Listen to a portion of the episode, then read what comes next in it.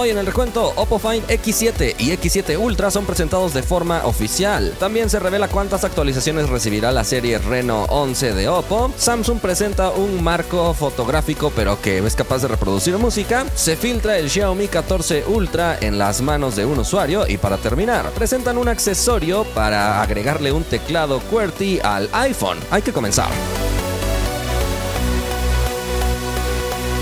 Hola, gracias por estar una vez más en el recuento. Este es el primer recuento del año y estamos listos para mantenerte al día en el mundo de la tecnología. Por cierto, en este momento se está realizando el CES en Las Vegas y en este año no pude ir personalmente, pero sí está nuestro amigo Eduardo dándonos alguna cobertura especial, así que a lo largo de la semana irás viendo contenidos para contarte lo que está sucediendo también en esas tierras. Y ya que es el primer recuento del año, no tenemos alguna encuesta para retomar, pero recuerda estar participando en los comentarios y en las encuestas que voy publicando en el canal de YouTube. Asegúrate también de seguirme en todas las plataformas para que no te pierdas de nada. Y obviamente antes de empezar le agradecemos a todos los que forman parte del grupo de partners del recuento por ese apoyo especial que nos dan con esa suscripción. Muchísimas gracias. Gracias a todos ustedes este espacio es posible.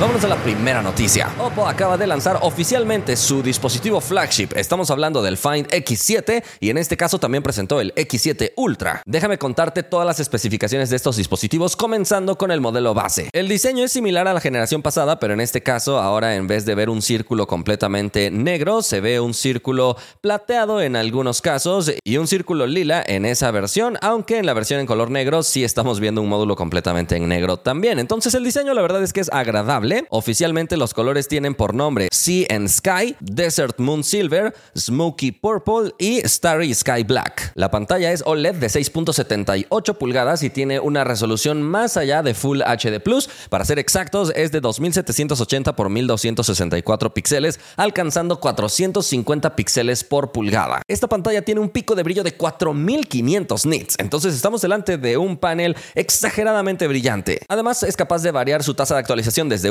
hasta 120 Hz. El procesador es el MediaTek Dimensity 9300, confirmando que todavía no estamos delante del tope de gama porque para eso estaremos esperando al modelo Ultra. Hay versiones de hasta 16 GB de RAM y hasta 1 TB de almacenamiento. La batería es de 5000 mAh y soporta la carga Superbox de 100 watts de Oppo. Cuenta con lector de huellas debajo de la pantalla y en el apartado fotográfico tendremos la cámara principal de 50 megapíxeles, después de una cámara ultra amplia también de 50 megapíxeles y finalmente la cámara de periscopio de 64 megapíxeles. Esta cámara de periscopio tiene un zoom óptico 3X, pero con un recorte en el sensor pueden dar hasta 6X manteniendo la calidad óptica. La cámara frontal es de 32 megapíxeles, repitiendo la misma fórmula que Oppo maneja en prácticamente todos sus dispositivos insignia. Este equipo tiene la capacidad de grabar video en 4K hasta 60 fotogramas por segundo y el precio de la unidad más básica anunciado para China es de 3.999 yuanes. Eso es aproximadamente 560 dólares y en pantalla estás viendo el precio de referencia en otras monedas solo para tener una idea, aunque recuerda que los precios de aquí no son los mismos que los de allá. Pero ahora vamos a hablar de la variante Ultra, que es la que tiene absolutamente todo lo que Oppo es capaz de ofrecer en la actualidad. El diseño es muy similar al modelo base, pero en este caso no se ofrece la versión en color lila. Este dispositivo sí cuenta con certificación IP68 para ser sumergido en el agua y la pantalla es de 6.82 pulgadas con resolución Quad HD Plus y también tecnología LTPO. Pero el cambio más relevante con respecto al modelo modelo base será el sistema fotográfico, donde encontraremos cuatro cámaras de 50 megapíxeles cada una. Además, la tecnología Hypertone que está estrenando Oppo con el fin de mejorar la iluminación y la colorización de todas las fotografías. Además, la cámara principal cuenta con un nuevo sensor de Sony bajo la marca Litia, que es de lo más moderno que vemos en la actualidad. Específicamente, el modelo es Lit 900, que es el sensor de una pulgada que Sony ofrece en la actualidad y viene con apertura f1.8 en el lente y estabilización óptica. La ultra amplia también tiene un sensor litia, pero en este caso el sensor LIT 600. Esta cámara ultra amplia también tiene enfoque automático, así que cuenta con capacidades de fotografía macro. Por otro lado, para el zoom, Oppo ofrece una técnica de lente doble. Es decir, estamos delante de un primer lente con zoom 3X y el segundo lente tiene zoom 6X. Y realmente el zoom es impresionante, ya que Oppo asegura que mantiene una calidad muy similar a calidad óptica en absolutamente todo el rango de zoom. Es decir, desde 0.6 a hasta 120x. Además, con la tecnología Hypertone mejoran perfectamente bien los colores, incluso en condiciones difíciles con rango dinámico agresivo. También presentaron un nuevo modo retrato de Hasselblad capaz de simular cuatro distintas distancias focales y produciendo un efecto bokeh cinemático. Y finalmente también han mejorado el modo Master de Hasselblad, que es un modo Pro donde tenemos acceso a diferentes parámetros. Esta edición Ultra viene con el procesador Snapdragon 8 Gen 3, acompañado de hasta 16 GB de RAM LPDDR5X y hasta 512 GB de almacenamiento UFS 4.0. Cuenta con batería de 5000 mAh con soporte para carga de 100 watts que Oppo promete que podría cargarse hasta el 100% en solamente 30 minutos. Tiene un precio en China de 5.999 yuanes. Eso es 845 dólares. En pantalla ves el precio de referencia en otras monedas, aunque recuerda que los precios de aquí no son los mismos que los de allá. Este dispositivo saldrá a la venta el 12 de enero en China y se espera que su lanzamiento global sea muy cercano al Mobile World Congress que se realiza en Barcelona cada año,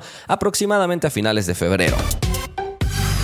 Vámonos a la siguiente noticia. Tenemos buenas noticias para los fans de Oppo, sobre todo si estás pensando comprarte el futuro Reno 11. En China estos dispositivos ya salieron a la venta, aunque su lanzamiento global todavía va poco a poco. Recientemente fueron presentados en India y es por eso que hemos podido conocer su política oficial de actualizaciones, que es algo que cada vez cobra más relevancia entre el mundo de los dispositivos móviles y son pocos los fabricantes que revelan con claridad cuántas actualizaciones recibirán sus dispositivos. Así que concretamente esta serie Reno 11 recibirá específicamente tres actualizaciones del sistema operativo. Recordemos que de fábrica vienen con Android 14 y Color OS 14, de modo que haciendo matemáticas 15, 16, 17 debería llegar hasta Color OS 17 o Android 17 y esa es una excelente noticia considerando que estamos hablando de dispositivos enfocados a la gama media. No obstante, parece que Samsung sigue siendo el rey en el tema de actualizaciones dentro del mundo Android y Apple sigue siendo el rey dentro de las actualizaciones en general en el mercado de los smartphones. Vamos a la siguiente noticia. Dentro del marco de CES, Samsung acaba de presentar un marco que es capaz de emitir música. Es decir, es una especie de marco decorativo que puedes tener en tu casa, pero que al mismo tiempo puedes utilizar como bocina y obviamente al tener una pantalla va a poder también sincronizar de alguna manera animaciones o carátulas de álbums. En este marco también podrías colocar fotografías o algo que te guste para decorar tu hogar y viene con soporte para Dolby Atmos. Ofrece conectividad Bluetooth y Wi-Fi para poder conectar tus dispositivos dispositivos con facilidad e incluso puedes comprar dos marcos y colocarlos en diferentes extremos de tu casa o de tu habitación para tener un sonido envolvente ya que son capaces de sincronizarse entre sí. Pero además funciona como una especie de hub para el Internet de las Cosas, de modo que a través de este dispositivo también se podrían controlar otros dispositivos del hogar como luces, aires acondicionados y más. Por el momento Samsung solo ha dado a conocer este producto pero no ha revelado ninguna fecha ni precio de lanzamiento, así que para eso habrá que seguir esperando.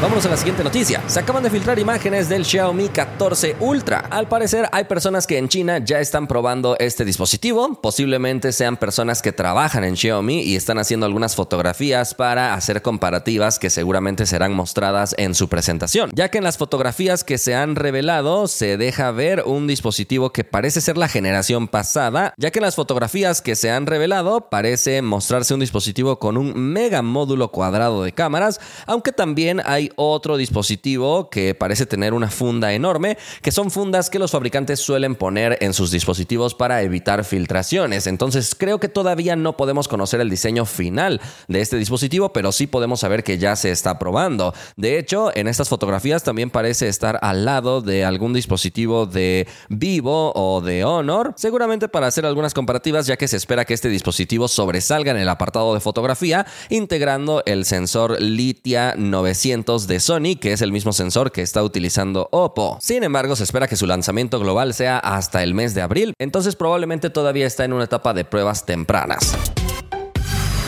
Vamos a la última noticia. Acaban de lanzar un accesorio que está siendo muy polémico porque va enfocado a un iPhone y su objetivo es darle el soporte para un teclado físico QWERTY al estilo BlackBerry. ¡Qué tontería! Este teclado se llama Clicks Keyboard y trae soporte para iPhone 14 Pro, iPhone 15 Pro y iPhone 15 Pro Max. Y a pesar de que muchas personas le han tomado un desagrado inmenso a este accesorio, tiene ciertos beneficios como evitar que el teclado estorbe y te quite espacio en pantalla al momento de estar escribiendo, aunque obviamente obviamente al mismo tiempo se convierte en un dispositivo mucho más grande y estorboso. Además te da una experiencia totalmente física de ir presionando las teclas, e insisto, como lo que sucedía cuando existía BlackBerry en el mercado de los smartphones. Además trae otras teclas adicionales para activar la entrada de texto por voz y viene con conectores USB-C o Lightning dependiendo del modelo que son capaces al mismo tiempo de transferir la energía directamente hacia el iPhone, así que para poner a cargar tu iPhone no es necesario que quites la funda e incluso tienen carga inalámbrica